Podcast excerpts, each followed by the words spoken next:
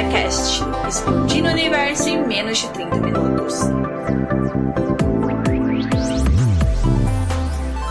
Palpites freshes, críticas ácidas no olho do furacão chamado cultura pop. Saudações pessoas, meu nome é Dunia e o episódio de hoje vai começar com muita raiva acumulada graças à série Treta, que é uma história sobre duas pessoas raivosas indo aos extremos para se vingar uma da outra. E depois tem o jogo Chicory, A Colorful Tale, que é uma aventura de colorir um mundo que perdeu suas cores. Mas antes de começar, tem os meus recados. Siga o RecomendaCast no Twitter, no Instagram e no TikTok para receber mais recomendações. Para entrar em contato comigo, basta mandar e-mail para contato arroba recomendacast.com.br ou deixar uma mensagem nas redes sociais que eu respondo. Para escutar esse e os outros episódios, eles estão disponíveis no Spotify, iTunes, Google Podcast, Mixcloud, Cashbox, Deezer e no site do Recomenda Cast. Acessando recomendacast.com.br, lá você escuta os episódios, faz o download deles e ainda assina o feed. Então, sem mais delongas, simbora para as recomendações.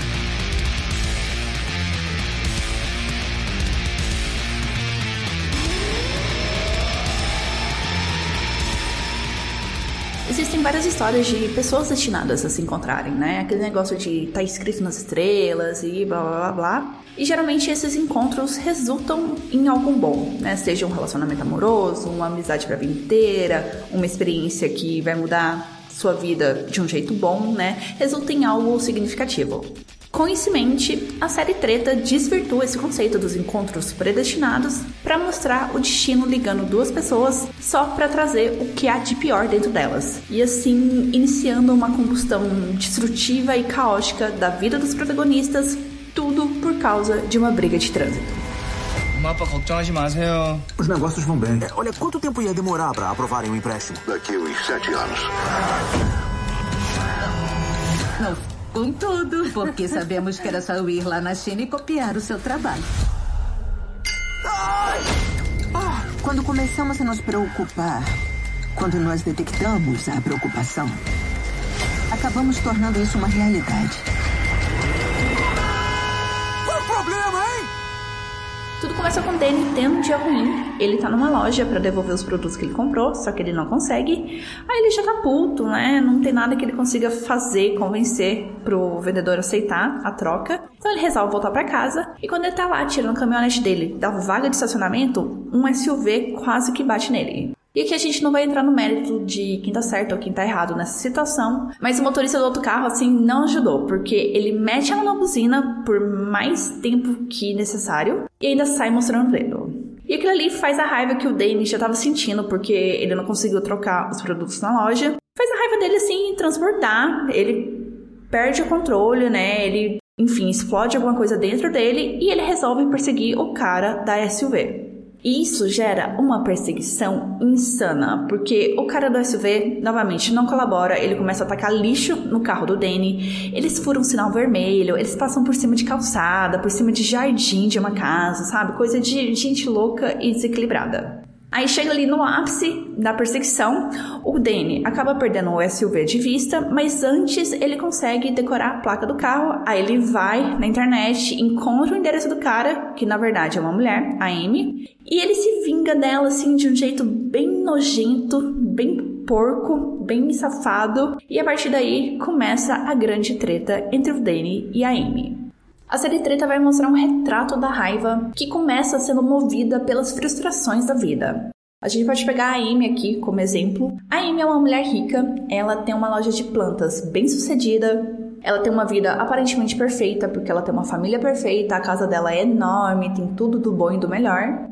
E ela tá num estágio da vida dela que ela tá prestes a fechar um ótimo negócio com uma grande empresária. E ela fechando esse negócio, além de receber muito dinheiro, ela vai conseguir diminuir a carga horária dela ou parar de trabalhar para passar mais tempo com a família. Porque ela tem uma filhinha pequena e ela sente que o trabalho dela tá consumindo muito ela, então ela quer logo fechar esse negócio para poder ficar mais tempo com a filhinha dela. Só que tem frustração da empresária enrolando ela. A empresária fica inventando desculpa, fica inventando motivo, e uns motivos assim nem um pouco plausíveis, sabe? Questão de aura, vibe, não é o momento, a lua não permite, esse tipo de coisa. Não nessas palavras, mas vocês entenderam.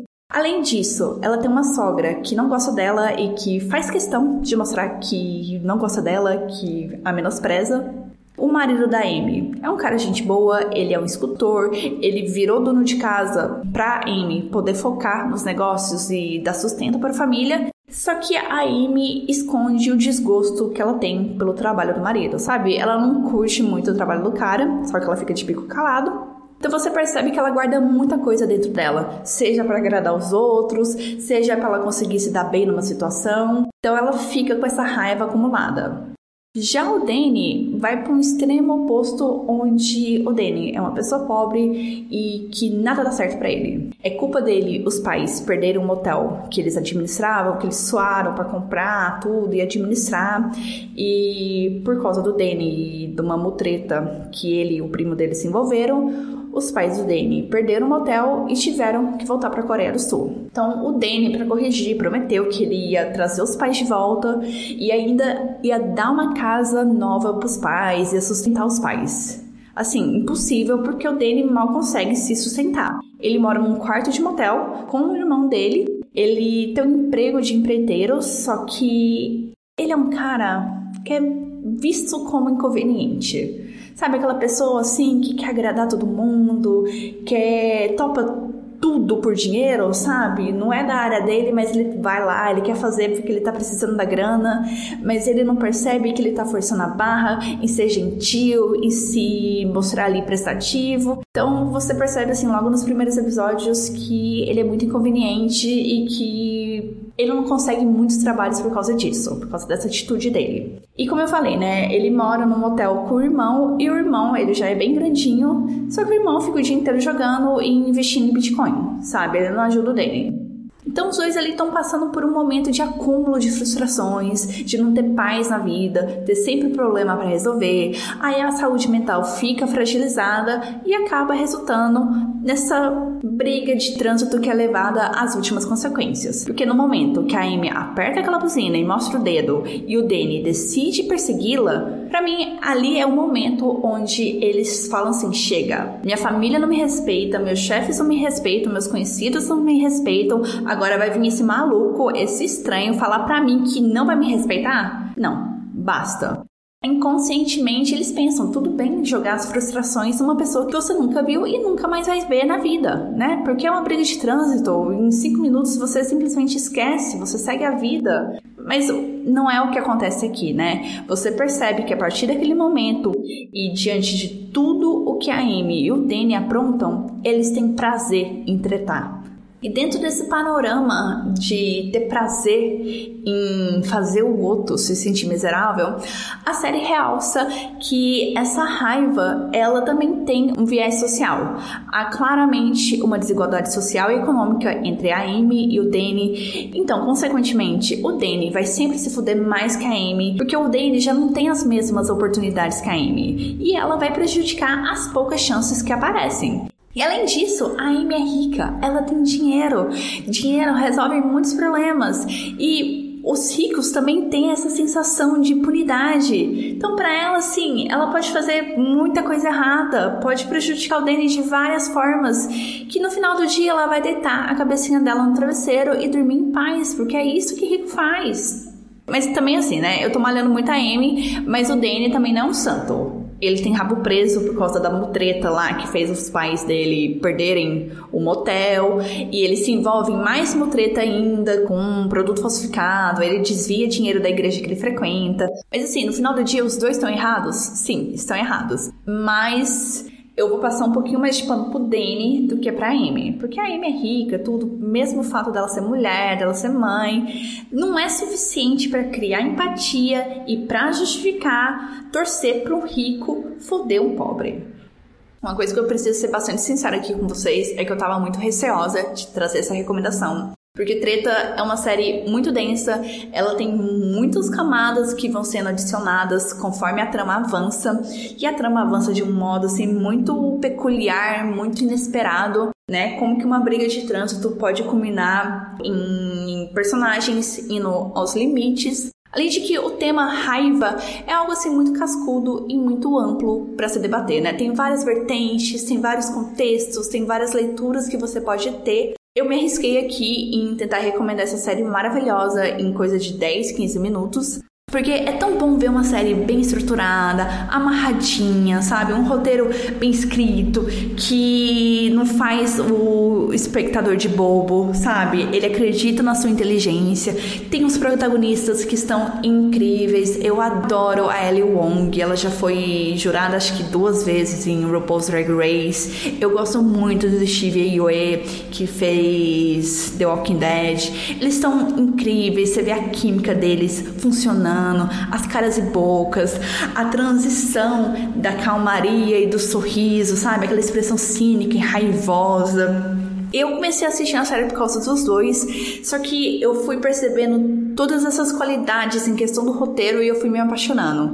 E uma coisa importante de vocês saberem é que o elenco e os criadores são majoritariamente asiáticos. Também é importante você saber que durante a trajetória de assistir a série, você vai ficar com raiva e vai ficar chocado com até onde as coisas vão por causa de uma briga de trânsito, como a vida da Amy e do Danny se embaraçam ali e chega em um momento que você não consegue encontrar o começo, o final, como separar aquilo. E como essas tretas, esses problemas só vão crescendo assim exponencialmente de tamanho e de gravidade. Só para vocês terem uma noção, eu não quero dar spoiler, mas vai ter sequestro, vai ter incêndio, vai ter tiroteio. Então, assim, era algo que eu não estava esperando da série e me surpreendeu. E mais do que isso, o final, depois de um ou dois episódios, assim, de pura ação, de pura maluquice, coisas frenéticas acontecendo, temos um final cartático e que segue uma direção e um ritmo assim inesperados, mas muito satisfatório. Então eu não exagero quando eu digo que Treta é uma das melhores séries da Netflix em 2023, se não a melhor até o momento. Para encerrar esse bloco, informações importantes que você precisa saber sobre a série Treta. Ela tem 10 episódios de mais ou menos 30 minutos de duração, ela está na Netflix e a última curiosidade é que as pinturas que aparecem na abertura da série, que são sempre muito impressionantes e muito bonitas, elas foram pintadas pelo ator que faz o primo criminoso do Danny.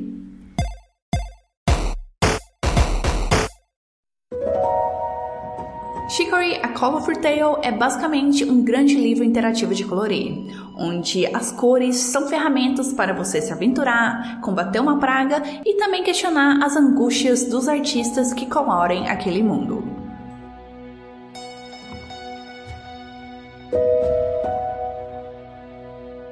Começa com você descobrindo que você não é a chicória que dá o nome ao jogo, mas você é um cachorrinho faxineiro que deve receber o nome da sua comida favorita. A minha cachorrinha, eu batizei ela de Quindim, então eu vou chamar ela de Quindim aqui para contextualizar melhor a história.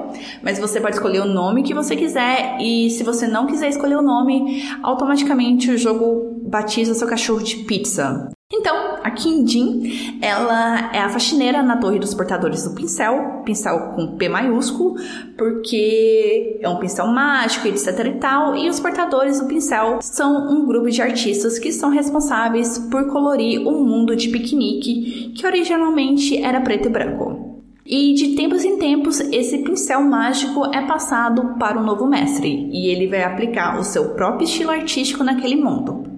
A atual portadora do pincel é a coelha Chicória, de quem a Quindim é super, hiper, mega fã. Então a Quindim tá lá um belo dia fazendo faxina na torre da Chicória e de repente dá uns pipocos na tela e as cores somem, assim, do nada. A Quindim sai correndo para falar com a Chicória para descobrir o que está acontecendo e ela encontra o pincel jogado no chão e a Chicória trancada no quarto. Aí a Quindim percebe que ela tem a chance de ter um gostinho de ser a portadora do pincel, que é o sonho da Quindim, e ainda quebrar um galho para Chicória. Então por isso a Quindim pega o pincel. No momento que ela pega esse pincel e sai daquela torre, todo mundo que vê a Quindim acha que a Chicória a escolheu como a sua sucessora e uma das primeiras tarefas que é imposta a Quindim é ela enfrentar uma estranha entidade que está corrompendo o piquenique e que provavelmente é a fonte do sumiço de todas as cores. As mecânicas do jogo envolvem inteiramente esse pincel mágico e esse pincel te fornece quatro cores. Essas cores variam de acordo com o local no mundo onde você está. E eu preciso dizer que essas cores são bem não usuais e muitas vezes elas não harmonizam à primeira vista entre si. Por exemplo, tem um local lá onde você tem disponível verde-limão, roxo, azul claro e rosa bebê. Sabe? É essa a paleta de cores que você tem e você pode usar para colorir aquele pedaço de mundo. Você tem a função de apagar as cores também, voltar para o branco. Você consegue aumentar e diminuir o tamanho do seu pincel, né? O, a espessura do traço. Mas o ato de colorir aquele mundo assim não é muito difícil. Você pode pintar como você pintaria numa folha de papel, ou você pode pressionar o pincel em elementos, por exemplo, em arbustos, em flores, em árvores, na terra, e esse pincel vai espalhar essa cor naquela superfície. E conforme você vai avançando na história, você acaba encontrando texturas para aplicar no seu pincel, né? O jogo chama ele de estilos. Então você vai ter textura de estrela, de folha, de explosão. O jogo te dá muitos elementos para você incrementar o visual daquele universo. E através das cores que você vai interagir com o mundo. Porque é colorindo que você vai resolver quebra-cabeça, que você vai abrir passagem, que você vai alcançar lugares mais altos, que você vai iluminar cavernas que você precisa atravessar. Tem plantas naquele universo que elas são acionadas com a cor. Então, quando você aperta o pincel e adiciona a cor naquela planta, ela pode te jogar para um lugar mais alto, ela pode crescer ou diminuir, te permitindo passar por lugares que antes você não teria acesso. Conforme você vai fazendo um upgrade do pincel, você vai ganhando novas habilidades. Então chega um momento ali que se você tiver o chão daquela tela colorida, você pode meio que nadar naquela tinta, sabe? Para você se movimentar mais rápido. Então você consegue nadar aquela tinta, você consegue subir paredes. Então eu achei muito incrível como que os desenvolvedores fizeram as cores se tornarem as protagonistas aqui nesse jogo. Não é simplesmente para embelezar o cenário, é algo funcional. Você precisa colorir aquele mundo porque isso te garante acesso a lugares que você precisa alcançar. E outra coisa muito legal de Chicory é que você pode aplicar seu estilo próprio para aquele cenário, sabe? Não tem regras. Você pode fazer do jeito mais rápido, que é simplesmente pressionando o pincel e deixar a cor preencher tudo, ou você pode demorar mais tempo ali naquele cenário, pintando árvore por árvore, dando detalhe na cerca da casa, no telhado e não sei mais o que. Você pode fazer o que você quiser. É bom deixar claro que você não é obrigado a colorir tudo, porque chega uma hora que cansa. No começo assim eu tava super animada, ficava lá decidindo se essa cor era melhor ou não. Chegou um tempo que eu já tava meio cansada disso. Mas eu não deixava de pintar os cenários porque o jogo te recompensa com desbloqueio de missões ou de novos diálogos com os outros personagens. Além disso, o jogo te dá a opção de salvar GIFs do processo de coloração dos cenários. Então você pode guardar como que foi o processo de você pegar um cenário que era totalmente branco e interferindo, escolhendo cores, aplicando padrões para chegar num resultado final que te agrada. Eu vou passar algum dos meus GIFs lá no Instagram do Recomenda Cash. Eu convido vocês a dar uma olhadinha até para visualizar melhor como que funciona essas dinâmicas, como é colorir um mundo no jogo. Mas é claro, nem tudo é um mar de rosas, o jogo tem seus problemas e eu acho que o principal deles é a questão dos comandos. Eu acho os comandos muito confusos porque você tem basicamente dois pincéis, ou pelo menos para mim apareciam dois pincéis, eu poderia controlar dois pincéis e era muito estranho isso. Eu fazia alguma ação no pincel 1 e o pincel 2 estava fazendo o contrário dessa ação. Então eu, eu não entendi muito bem porque que na minha tela, sendo que eu estava jogando sozinha, tinha dois pincéis. Isso eu achei muito confuso. Outra coisa que eu também percebi durante o jogo é que ele exige muita coordenação motora, principalmente na luta contra o vilão, onde você precisa fugir e atacar ao mesmo tempo. Mas passa, graças a Deus as lutas elas são curtinhas e se você morrer durante elas, você não perde vida, você não retorna do começo, sabe? Você volta basicamente do ponto onde você morreu. O jogo ele não é punitivo nesse sentido, então eu gosto disso. Mas fica aqui a minha recomendação para vocês jogarem no controle, não joguem no teclado. Agora eu quero falar um pouquinho do lado sombrio que o jogo carrega. Porque assim, essa questão do sumiço das cores é induzida pela ideia de ter um mal se espalhando e corrompendo aquele lugar, mas conforme a narrativa vai avançando, você vê que de algum modo esse mal está ligado com as inseguranças da Chicória e da Quindim. A Chicória, por ser apresentada pra gente pelos olhos da Quindim, tem essa aura de ídolo incrível, magnânimo, perfeito. Só que você vai percebendo que ela tá sofrendo de bloqueio criativo e depressão, como a depressão acaba trazendo outras inseguranças para dentro da mente da Chicória. E a Kinjin, que a princípio estava louca, super feliz por ter tido a chance de usar o pincel, começa a se questionar sobre o seu talento, sobre a sua capacidade, sobre se a Chicória realmente escolheu ela, se a Chicória realmente acreditava nela. Então você vê ali surgindo a síndrome do impostor na Kinjin. E com tudo isso, o vilão da história é introduzido. Mas enfim, vocês imaginam a surpresa que eu tive quando eu peguei esse jogo super fofinho, colorido, né? O visual assim, uma gracinha, e ele foi se mostrando ser um jogo introspectivo, que vai te fazer refletir sobre o peso que nós carregamos, as expectativas que nós impomos a nós mesmos, o medo de errar, e também, né, indiretamente, vai questionar a centralização da arte na mão de poucos e o papel dela no mundo. Uma coisa assim que eu achei bastante irônica, mas faz sentido diante do que o jogo tá querendo fazer você pensar, é que qualquer trabalho artístico que você faz durante o jogo é elogiado. Logo no começo, eu entrei na escola de artes que tem ali perto da torre dos portadores do pincel, e uma das tarefas ali era desenhar um quadro só que eu acabei apertando os botões errados e minha tela foi em branco. E eu tava vendo ali os professores, os alunos elogiando o meu estilo, que coisa incrível, maravilhosa. Ah, faz sentido você ter sido escolhido pelo pincel, você que vai ser o portador da verdade, do que vai ser certo e errado, o que vai dar certo para esse mundo. Seu estilo vai prevalecer, eu quero ser igual você. Eu fiquei, gente, é uma tela em branco. Por favor, seja menos. Então, assim, achei muito engraçado isso porque você cria um grupo ali de fãs, né, instantâneos que fazem a sua autoestima crescer, mas ao mesmo tempo isso cria a pressão de ser idolatrado.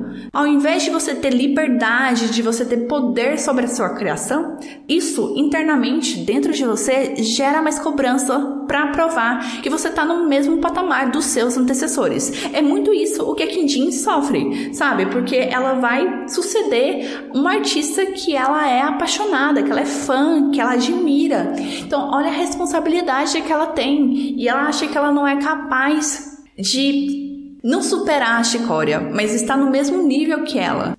Então eu achei muito importante que a história trouxe problemas reais e esses problemas reais ela balanceia com muita doçura e sensibilidade. Por exemplo, o caso da Quintin, onde ela vai conseguir suporte, amparo quando ela tá descrente dela mesma. Vai ser na Chicória e vai ser na família dela, principalmente ali na família dela. A Kindin, desde o começo, você vê que ela tem apoio da família, que é um relacionamento saudável, tem muita demonstração de carinho entre eles. Há momentos que os outros habitantes ali de piquenique duvidam dela, mas a família dela nunca duvidou dela. E um detalhe assim muito fofo que eu acho que arremata singelamente esse relacionamento da família. Se você estiver perdido durante o jogo, você não sabe o que fazer, qual que é a próxima missão, aonde você precisa ir, como que você faz para conseguir uma dica?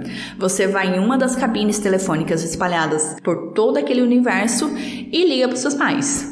Aí geralmente é sua mãe que atende, é, você explica a situação para ela e ela te dá um conselho, mas um conselho assim nada muito positivo. Por exemplo, ela vai falar assim: "Ah, filha, eu acho que você deveria ir lá em Cafezinho, que é o nome de um local.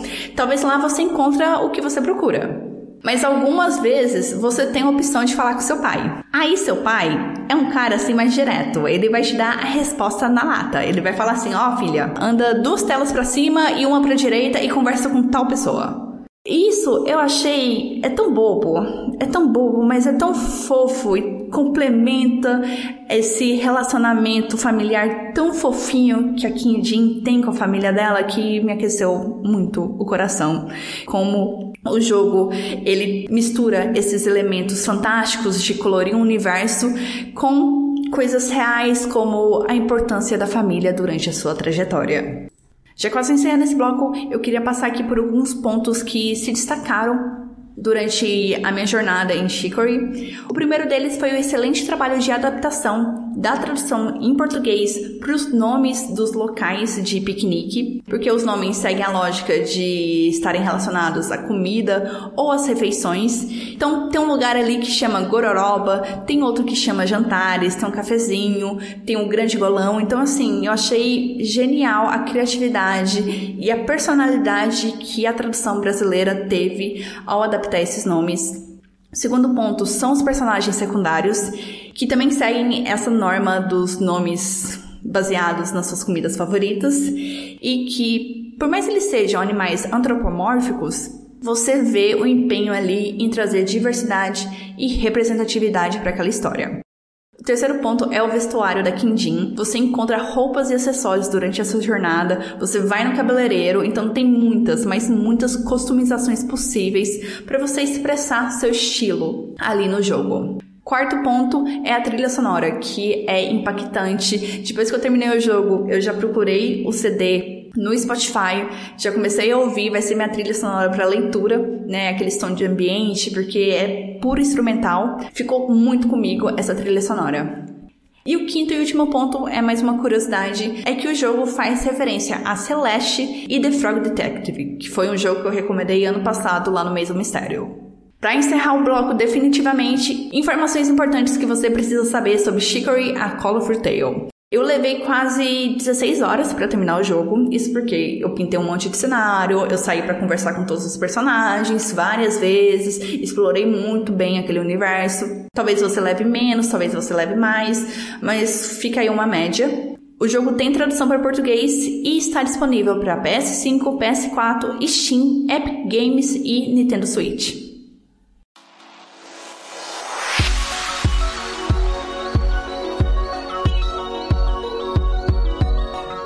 Episódio vamos ter jovens espalhando o caos aonde passam com a recomendação de um jogo de ação e ritmo e um filme de Come of Age na Idade Média.